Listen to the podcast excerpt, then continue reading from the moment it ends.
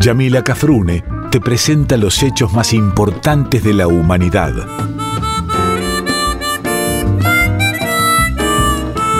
Por Folclórica 987 escuchás Contame una historia.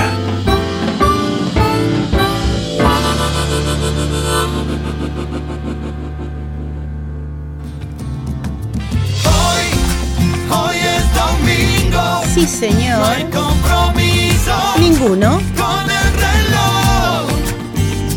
Porque hoy, hoy es domingo. No hay nada mejor. Que contarte una historia.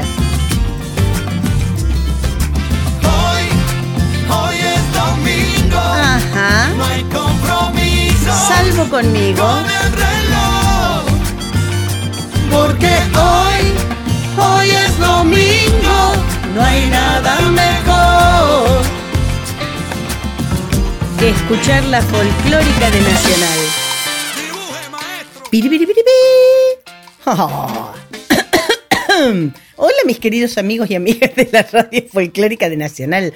Muy buenos días. Otro domingo más acompañándonos mutuamente. Ustedes en la camita y yo haciendo contarme una historia con mucha niebla, con mucha niebla, porque los barbijos y los, eh, el barbijo y los anteojos no van.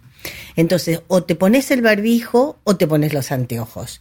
Y, y yo tengo una niebla hermosa en mis anteojos que por ahí la- le paso así, sac, sac, sac, tipo, para ver si se me va el vapor de los anteojos. Acá estamos con el Seba Rodeiro haciendo Contame una historia. Él me está grabando como todos los días que grabamos el programa. Ustedes saben que este programa sale grabado hasta que nos autoricen desde la radio a poder hacerlo en forma personal. Y también saben que pueden escribirme a info Yamila Cafrune, todo junto, arroba gmail.com info arroba gmail.com al Facebook en la cuenta que se tiene mi nombre, Yamila Cafrune, o al Instagram poniendo yamila.cafrune, ya les va a saltar el punto oficial, cuando quieran. Y para preguntar o aportar sobre cualquiera de los temas que estamos tratando, inclusive para proponerme algunos si se les da la gana.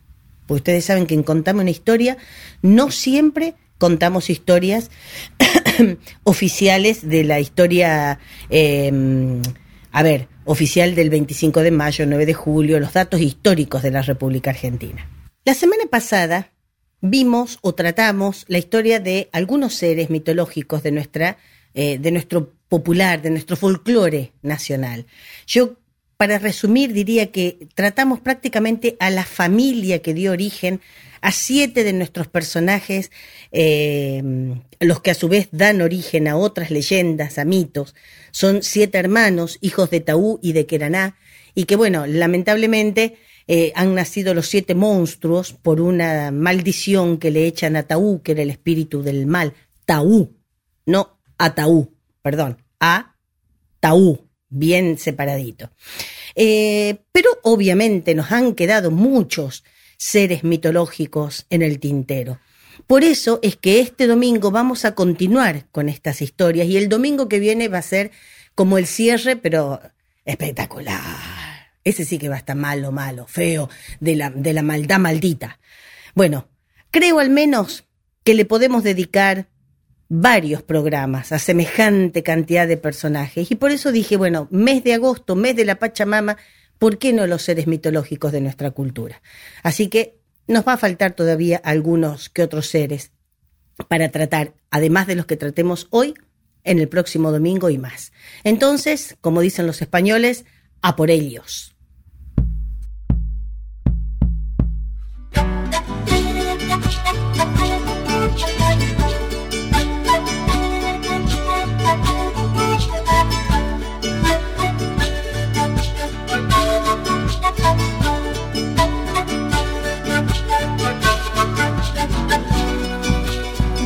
La puna vengo por mi palomita, de la puna vengo por mi palomita, saltando y brincando como mi cuñita, saltando y brincando como mi cuñita.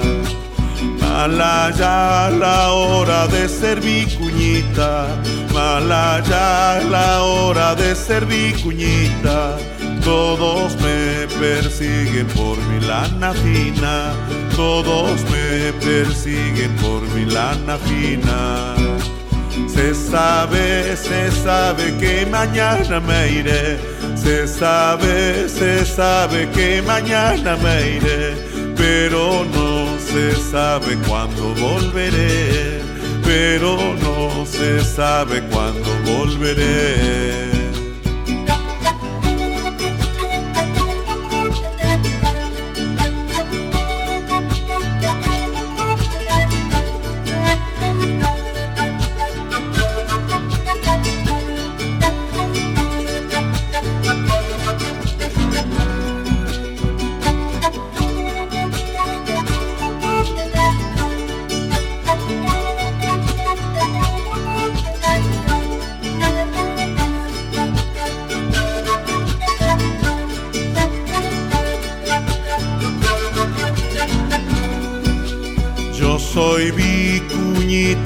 Abajo de las cumbres.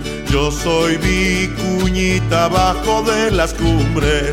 Yo vengo escapando de los cazadores. Yo vengo escapando de los cazadores. En la puna brava que podrá crecer. En la puna brava que podrá crecer hierbas del olvido como en tu querer, hierbas del olvido como en tu querer.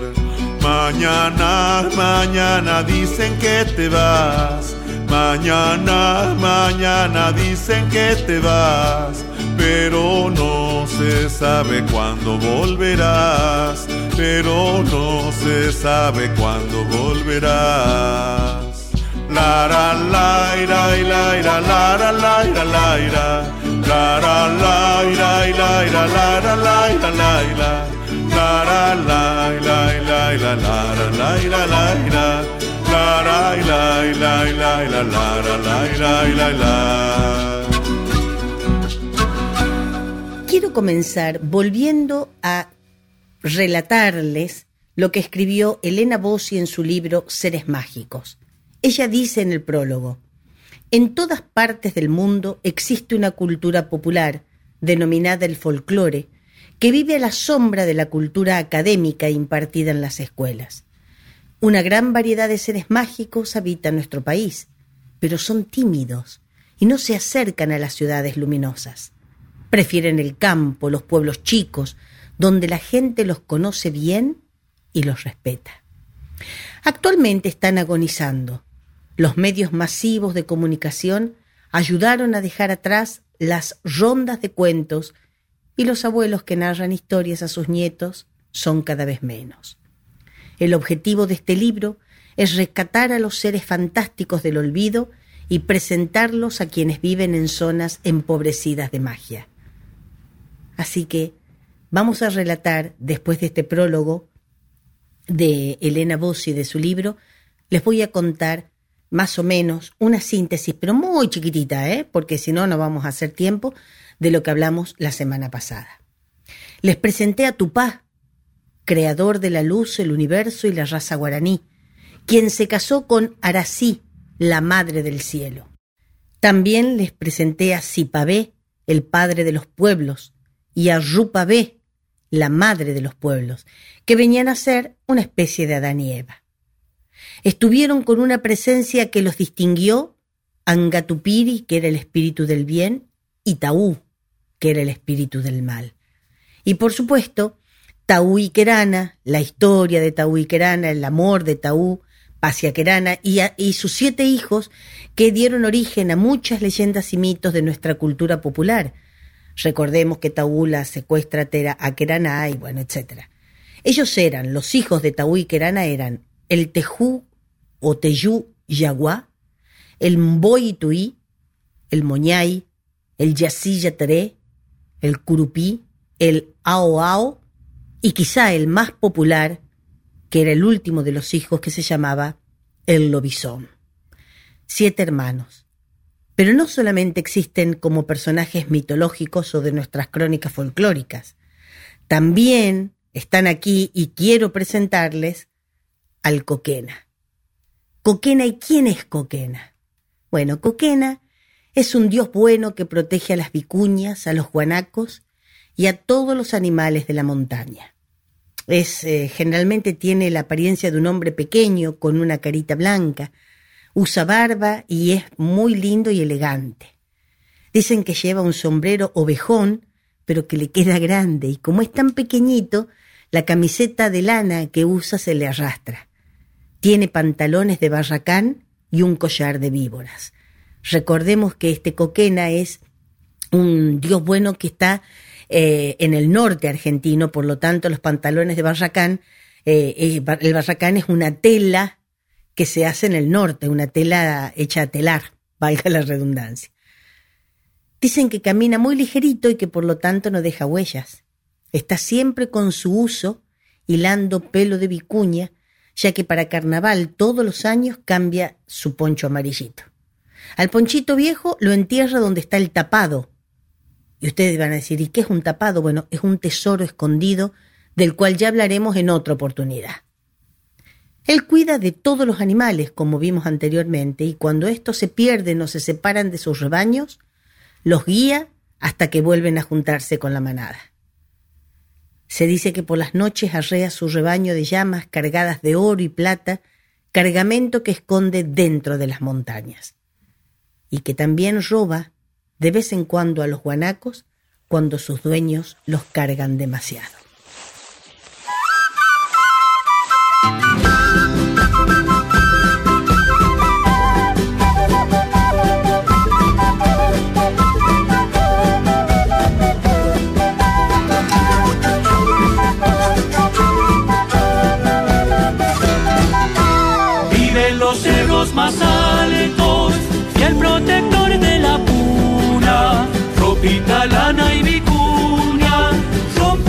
Armas de fuego, cara chiquita y oculta, guarda la plata y el oro, aunque su eterno tesoro suene en la piel del guanaco, al cazador de la puna, cuando la luna te apuna, Coquena tiene su rayo, la niebla y su garrotón.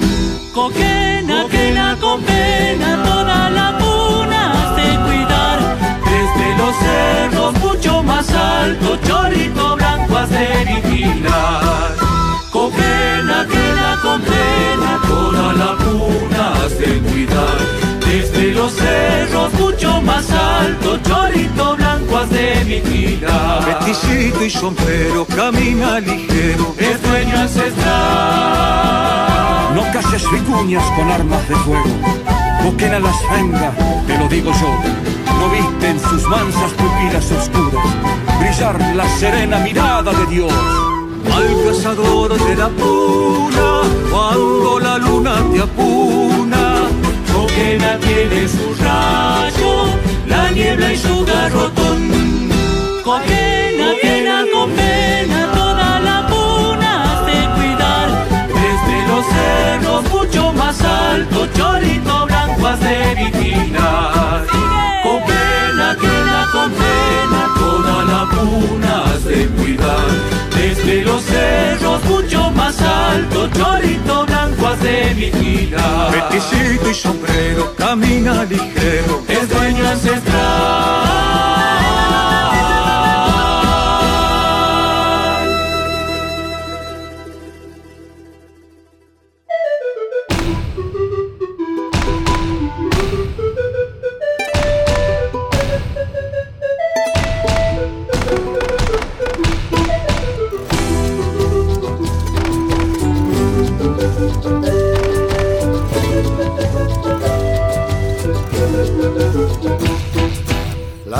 Se desarrolla, las llamas llevan la llama que ilumina el alma coya bajo los gorros de lana.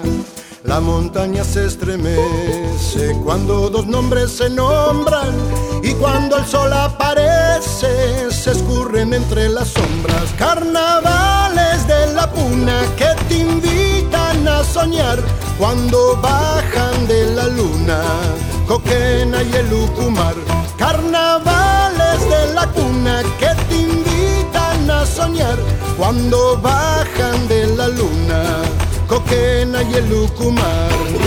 Tiempos de baile y de risas, que no acabe el carnaval, estén siempre entre los cholos, Coquena y el Ucumar.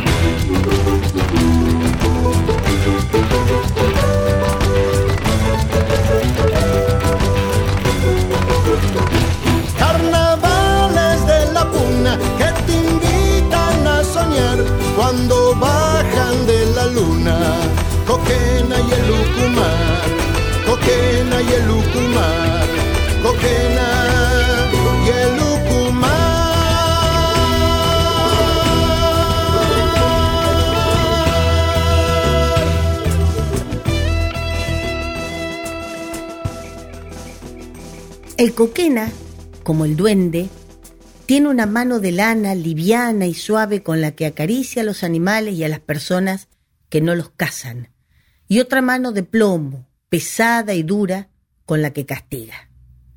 Él permite la caza de los animales, pero solamente a los hombres pobres, aquellos que cazan obviamente para comer, porque les hace falta. A ellos Coquena los, Coquena, perdón, los ayuda. Les permite cazar lo necesario y le deja generalmente detrás de las rocas algunas bolsitas con oro y plata. Pero si el cazador es un hombre rico, lo castiga. Lo hace extraviar y castiga también a sus perros cazadores. Hay que temerle cuando se enoja porque es un Dios bueno, pero tiene un espíritu muy poderoso de venganza. Antes de cazar se le debe dejar una ofrenda de maíz tostado y algunas hojitas de coca. Ya todas estas características nos van mostrando de dónde es el coquena. Hojitas de coca y de la Patagonia no es, es del norte argentino. A veces se ven tropas de vicuñas o de guanacos que van como si nadie las arriara. Ahí es Coquena quien las conduce, porque es invisible para la gente, pero no para los animales que lo siguen. Lleva un látigo para asustar con el sonido a los animales, y el látigo es una víbora, y se oyen sus gritos de arreo y el tintineo del cencerro de oro que lleva la madrina. Dice Elena Bossi que si en una mina floreciente de pronto la veta desaparece, es porque el coquena se ha enojado y ha resuelto mudar sus minerales a otra parte. Los carga en las petacas y los pone arriba de las vicuñas. En lugar de usar sogas y tientos, ata todo con víboras. Este muchacho usaba mucho de las víboras. Las enrosca en el cuerpo de las vicuñas y alrededor de las petacas y se va por el camino. En las noches de luna se ve que brillan las cargas de las vicuñas.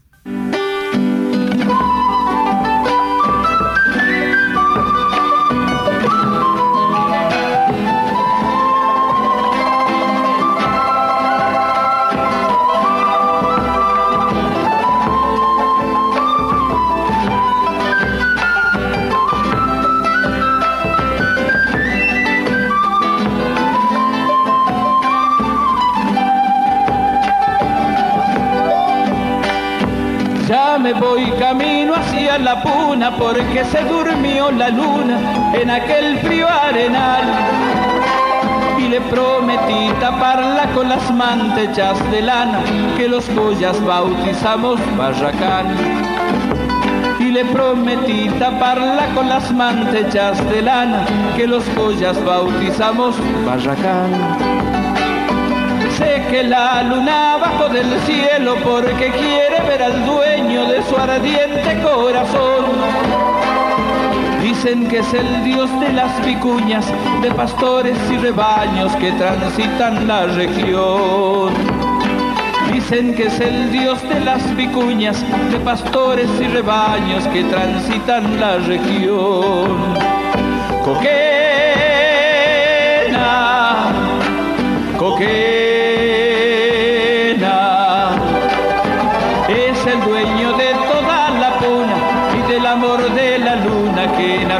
para alumbrar.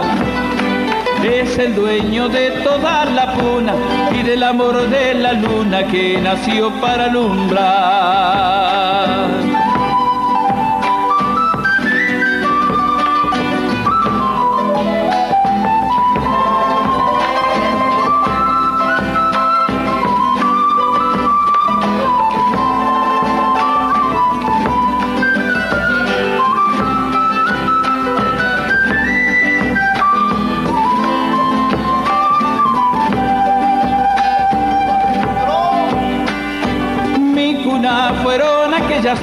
Que quedaron olvidadas cerquitas del aguilar.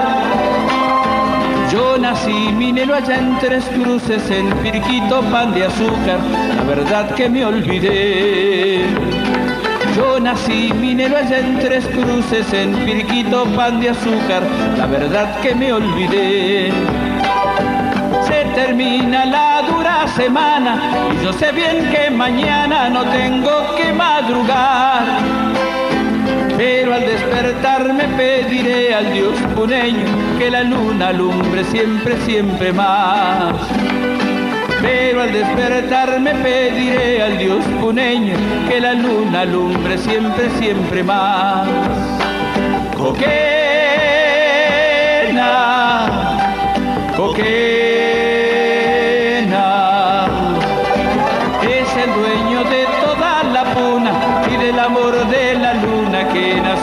Alumbrar. Es el dueño de toda la puna y del amor de la luna que nació para alumbrar.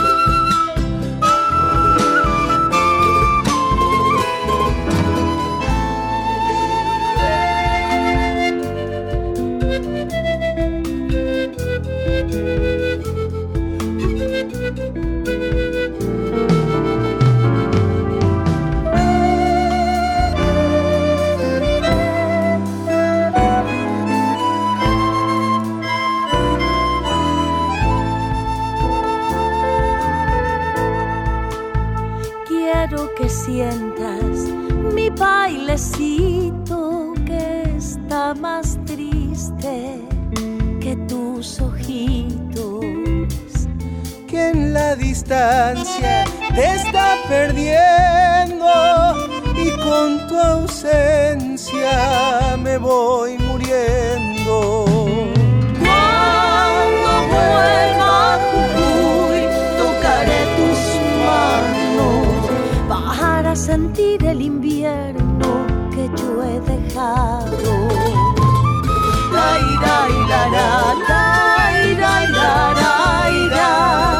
Para sentir el invierno que yo he dejado. Antes de pasar al próximo personaje, y ya que este em, el muchacho anterior había, había el coquena había atado- ataba todo con víboras, me hizo acordar a un cuento que me contaron que no es un cuento, es una historia de verdad de mi papá. Que bueno, ya que hablábamos del, de- del coquena, que es del norte, el papi también. Y resulta que me encontré con un ex compañero de escuela de mi papi y me dice que cuando se hacían la rata de la escuela, yo creo que lo conté ya esto, eh, en una vez que se hicieron la rata con el papi, el papi le gustaba mucho matar las víboras que encontraba en el camino. No, no las iba a buscar para matar, pero si encontraba una, las mataba. Y las enroscaba en un, en un alambre que había y les ponía con, obviamente se habían hecho la rata de la escuela, tenían todos los útiles. Y le escribía en una hoja y ponía, por acá pasó el cazador Jorge Cafrune. Y ataba la, la, la víbora, la ataba en el, en el coso, la víbora muerta. Dios mío, lo que es la maldad maldita, ¿no? De los muchachitos. bueno, paréntesis, diría este, un jugador de fútbol.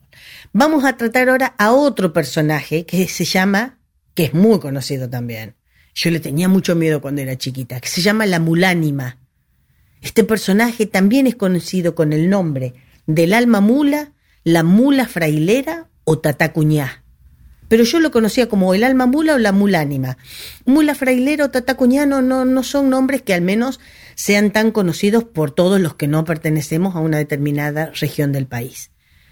Esta mulánima es una mujer que ha sido maldecida por haber llevado una vida inmoral, lujuriosa, por haber tenido relaciones sexuales con un sacerdote, con su compadre, o dicen que a veces estas relaciones se extienden a haber tenido, valga la redundancia, otra vez, relaciones con mujeres o con el padre y el hermano a la vez. Es decir, era una muchacha lujuriosa, la, muchacha que estuvo maldita para ser la mulánima, ¿no?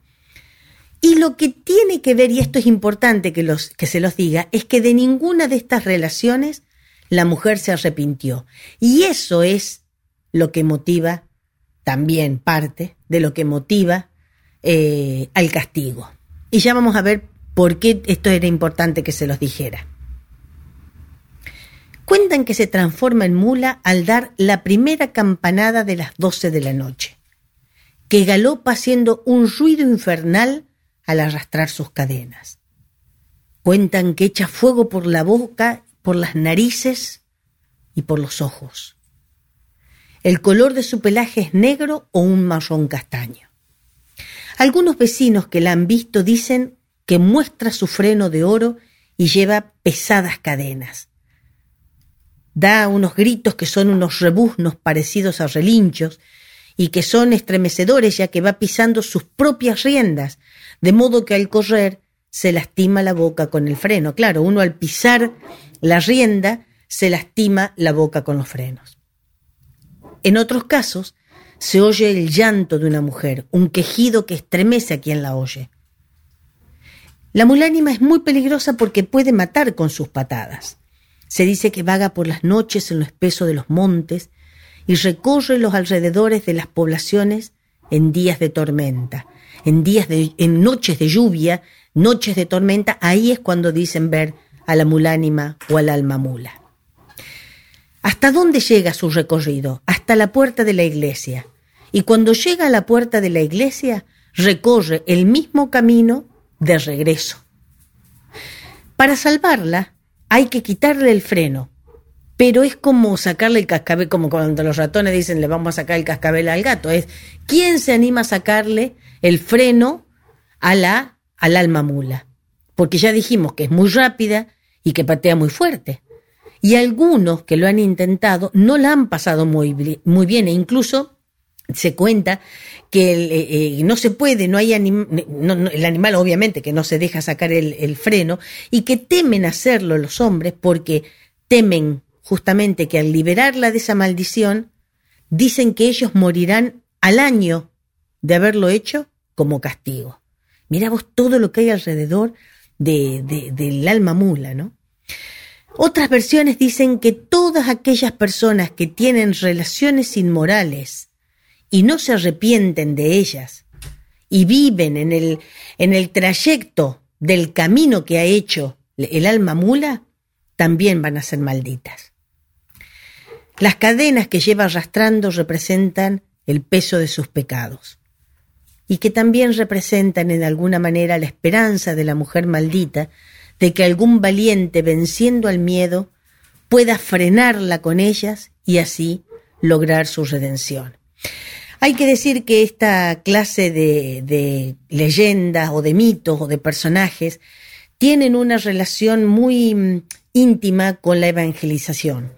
Eh, no nos olvidemos que estas ya venían, estos personajes ya venían estando en la América y que cuando llegan los conquistadores, que venían justamente los hombres que eran los soldados, pero también venían los sacerdotes cristianos, vieron en esta clase de relaciones, eh, entre comillas, incestuosas o lujuriosas, porque vaya a saber qué clase de relaciones eran, nosotros no tenemos documentación de eso, bueno, para evitar esta clase de lujuria tribal, eh, han impuesto esta clase de valores, ¿no? Eh, no a esto y tenía que llegar a la puerta de la iglesia o la cruz como, como objeto, como arma para sacarle la maldición, en este caso a la mujer. Tenía, por eso les decía al comienzo que era importante, tenía que haberse arrepentido de sus relaciones y no lo hizo. De ahí la maldición.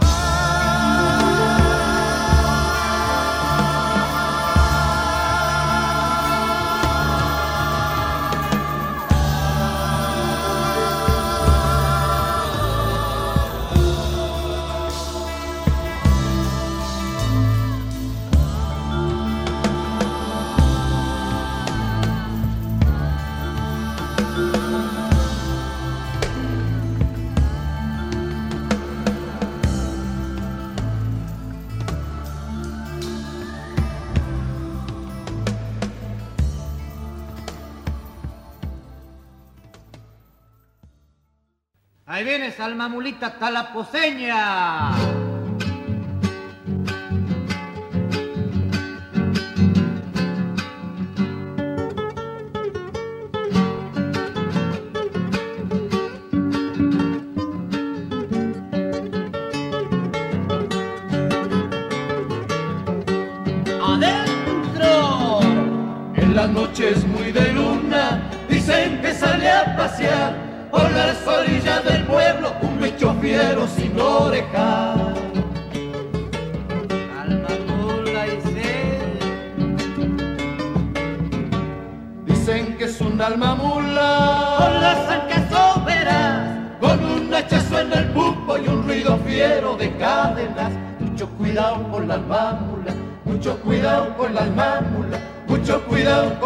Un viejo corajudo se le quiso abalanzar, lo largo a la plumería se fue variando parvinala. Cuidadito y cuidadito y cuidado con la alma mula. Cuando ande por la pozo les hay comer nomás la oveja.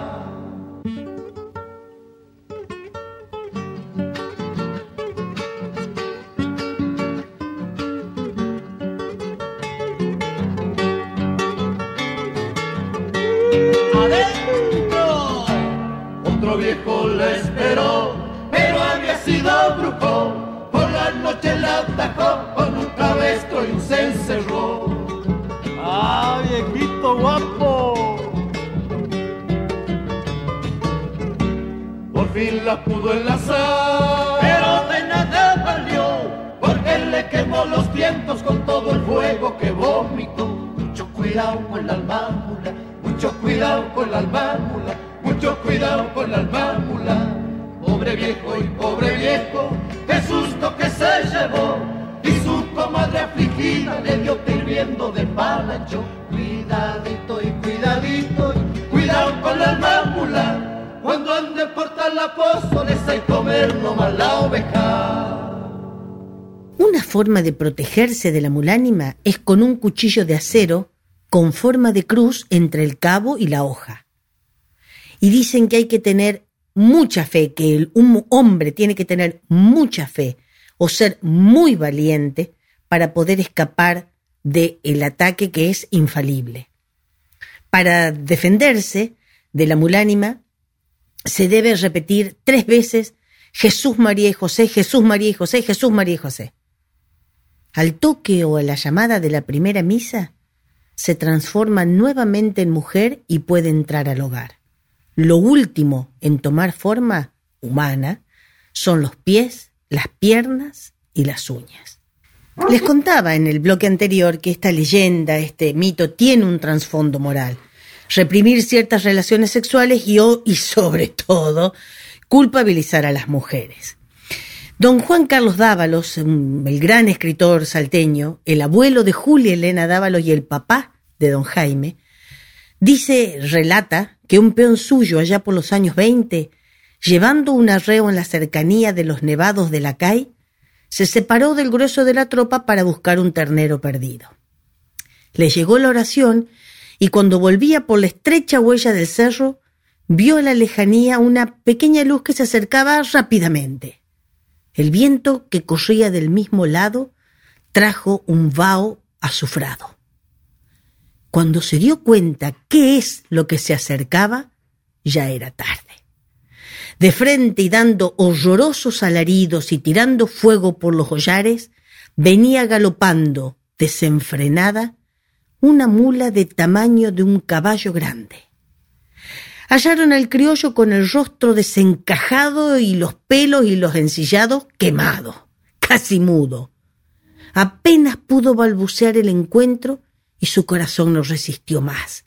Entre congelado y aterrorizado, el pobre no era más que un guiñapo. Lo mismo que en la ruta de Birmania, en esta senda de la CAI, también quedó marcada una huella en la piedra pelada. Se ha tejido una leyenda de la estampa de un varón.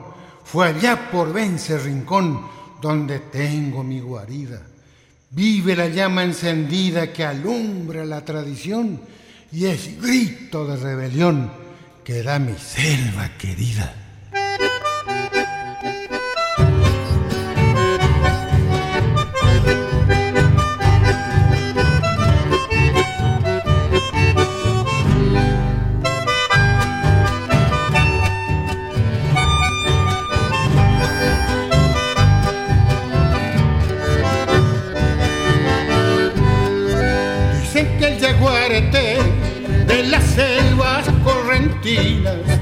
De la ibera cristalina, da vida con su valor.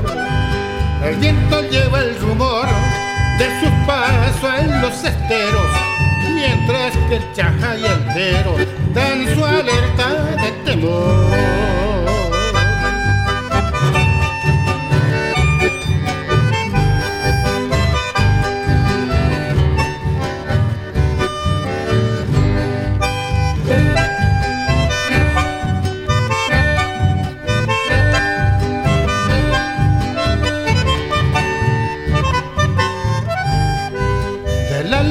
Laguna Ibera, donde afloran manantiales, juncos, cardos y ceibales, donde nutre el leirete, ramal y el jaguarete, y es un brami una queja, porque al irse sola deja la bella flor de Irupé.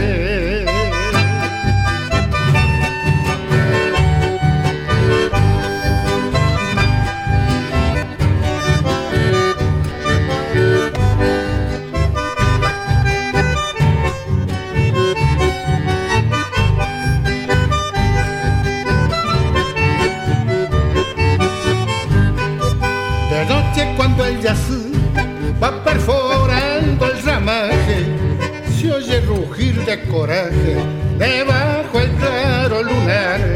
Y es creencia popular que son cosas del destino, de vivir cual peregrino en continuo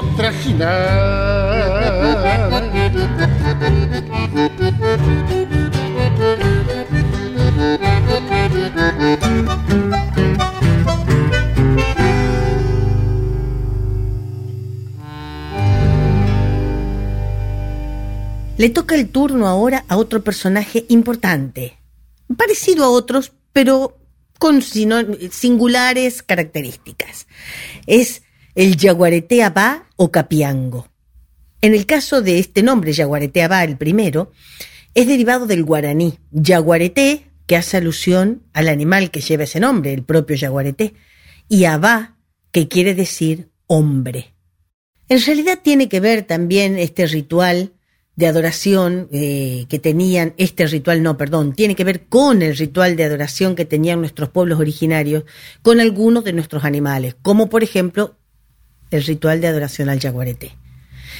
El yaguareté va, el, el, el personaje este tiene muchas características similares con el lobizón. Una es la de ser un ser que realiza una metamorfosis de ser ser humano a pasar a ser un animal. Este es un personaje propio del NEA y del Chaco, sobre todo de la región de la Mesopotamia. Es una especie de brujo muy temido en nuestro litoral, mitad tigre o yaguareté y mitad persona. Las manos y las piernas son de ser humano, las manos y las piernas.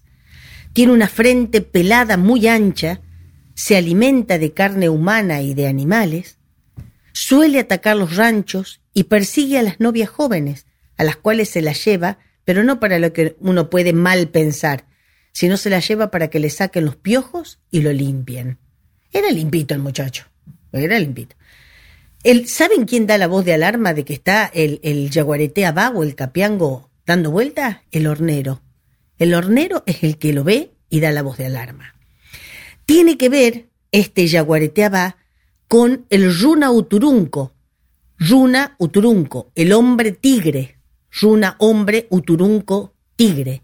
Y volvimos otra vez al lobizón también, porque el cambio que hacen tanto el hombre tigre, que se denomina Runa Uturunco, el lobizón, que es el séptimo hijo de Kerana o Keraná y Taú, y el yaguareteabá, la metamorfosis que hacen, digo, de ser humano a animal, lo realizan sobre un cuerito y en este caso se sahuma con plumas de gallina. El rito o el ritual de la metamorfosis debe realizarse en un bosque cerrado sobre el cuerito del tigre o del yaguareté y dirá, al igual que el lobizón, un credo, pero al revés. Da tres vueltas de la izquierda a la derecha o de la derecha a la izquierda para transformarse o para destransformarse, si se quiere, volverse a ser, para poder ser un animal o para volver a ser un hombre. ¿Se entendió, no? Bueno, bueno, vuelta para atrás, o, es animal o es hombre el muchacho. Ya convertido en, en yaguareteaba, sale a cazar. Y cuando ha saciado su hambre y su sed de muerte, se vuelve a su forma humana, realizando este ritual que les contaba tan claramente hace unos segundos, pero a la inversa. Para poder ayudarlo a que se transforme siempre en hombre, es decir, que ya no se transforme nunca más en animal, habrá que quitarle el cuerito y escupirle tres veces en la cara. Así el brujo quedará ciego y se lo podrá atacar. Al robarle ese cuero, que es como el inicio de, la metamorfosis, vamos a decir, queda totalmente indefenso. Dicen que cuando el yaguaretea va muere, retorna de inmediato a su forma humana. Para poder matarlo se necesitan balas bendecidas o un machete bendecido. Pero no termina ahí la cosa, porque tras matarlo se lo debe decapitar. Dicen que en vida el único que puede enfrentársele con éxito, el único animal, hombre, es el poderoso tapir, que también es otro animal. Yo no sabía que el tapir podía llegar a ser tan poderoso, pero evidentemente se le enfrenta al yaguareteaba y de ahí viene lo de poderoso. Al ser parecido el yaguareteaba al runauturunco, u hombre tigre, o al lobizón, lo hacen de manera similar, como les decía, de la metamorfosis. Pero eh, lo que le pasa a este personaje especialmente es que si estando en su forma animal, es decir, la de un yaguareté, se cruza con una hembra de una de una, no sé, se dirá manada de, de tigres, de yaguaretés, se dirá manada también. Bueno, de una manada de, de yaguaretés o se cruza específicamente con una hembra de esa manada, una tigresa, ya no regresa a ser un hombre. Es decir, le toca estar en un grupo de tigres, de yaguaretés, el runa uturunco o el yaguareteaba, y si se cruza con una hembra animal, ya no vuelve a ser un hombre. También se cuenta que si se lo persigue, sus huellas cambian de tener la forma de, de una garra a la de un hombre. Y así transformado puede llegar a, a, transformarse en qué? En piedra o en monte. cuando lo persiguen, ¿no? Se transforma en piedra o en monte y anda a encontrarlo en el medio de la, del monte. ¿Cuántas piedras podrá haber? ¿Y cuál de esas piedras puede llegar a ser el, el yaguareté? Otros dicen que toma la forma de un cardón. Ahora, si uno que es conocedor del pago, de, de esa geografía, sabe que en ese lugar nunca había visto un cardón y ahora apareció de repente, se deduce que ese es el hombre tigre o el yaguareteabá. En ese caso, se le debe clavar el cuchillo tres veces, y si es un uturunco o un yaguareteabá, va a desaparecer dejando solamente una mancha de sangre. Elena Bossi dice que en su forma humana suele emborracharse el yaguareteabá en los boliches y hablar de más, revelando de esa manera su secreto. Primera.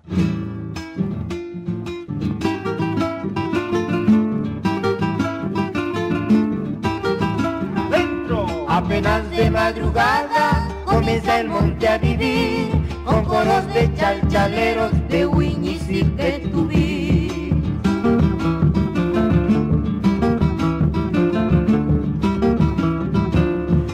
Despertando los boyes, algarrobos y mistón, quiscaloros y sateyus regalan su hermosa flor.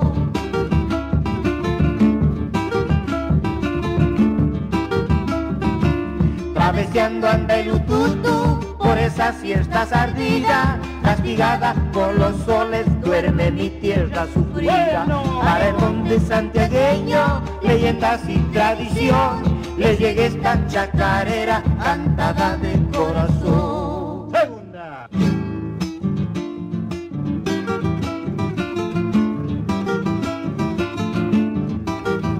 Dentro. Con aromas de poleo se anuncia el atardecer, es hora en que el alma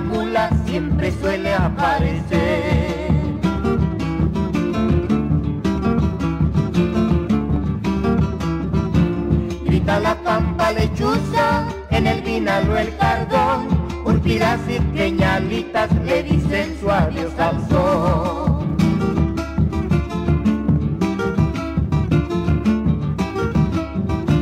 En la noche en la vidala, de lejos parece un ay, cruza el camino el ñanarca, llora el cacu y su turay.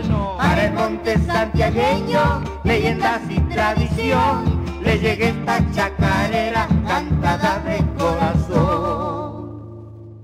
Bueno, hasta aquí nuestros personajes mitológicos de hoy. A mí me encantan y estaría horas hablando de esto, pero no es para, para cansarlos. El domingo que viene se viene un tema que ya me voy relamiendo porque me apasionan. Todos estos temas me apasionan, pero este que viene me recontra apasiona. La Salamanca. ¿Tenés algo para hacer un, un- una cosa así? Oh, oh, oh, oh. Bueno, después de este, esta payasada que les acabo de hacer, les voy a recordar otra vez mi dirección para que me puedan escribir infoyamilacafrune.gmail.com a mi face con mi nombre, Yamila Cafrune, o a mi Instagram, yamila.cafrune.oficial. También pueden escucharme otros días y a otros horarios a través de la página de la Radio Nacional y pronto, prontito en mi página, mi propia página. En realidad no voy a estar en mi propia página, sino que va a estar un link que los va a llevar a la página de Radio Nacional y ustedes ahí van a escucharme. Y me comentan, me escriben y me comentan si les gusta contarme una historia. Y también le comentan a sus amigos y amigas para tener cada día más orejas acompañándome. Sigamos cuidándonos, el barbijo bien colocado, el lavado de manos, el alcohol y la distancia. Gracias por haberme acompañado un domingo más. Recuerden siempre que juntos somos inquebrantables, separados, indefendibles. Hoy más que nunca tenemos que tener en cuenta esta frase. Hoy más que nunca que se está haciendo mucha política. Nos reencontramos el domingo que viene, si Dios quiere.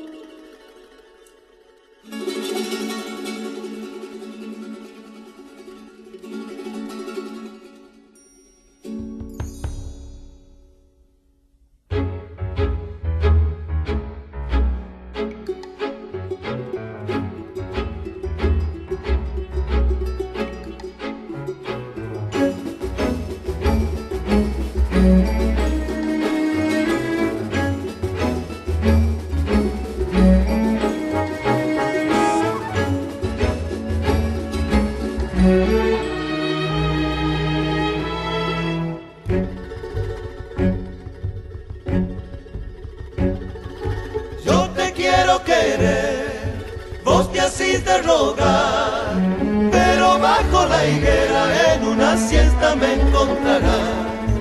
Yo te quiero que Yo te quiero que vos te de rogar, te asís de rogar, pero bajo la higuera en una siesta me encontrarás. No te me quieras ir, voy al monte a buscar miel. Dulzuras quiere el amor cuando lo hacen padecer, mintiendo, mintiendo. El donde está enamorado, sombrero aludo dele bailar. Corta sus manos de plomo, las algarrobas del carnaval, saltando, saltando.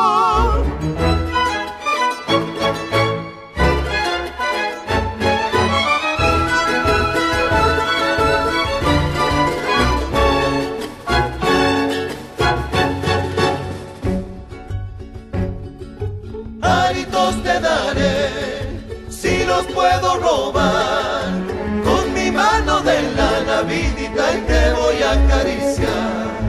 Aritos te daré, Aritos te daré, si los puedo robar, los puedo robar, con mi mano de lana vidita y te voy a acariciar. No te me quieras ir, voy al monte a buscar miel. Dulzuras quiere el amor cuando lo hacen padecer, mintiendo, mintiendo. El duende está enamorado, sombrero a luz.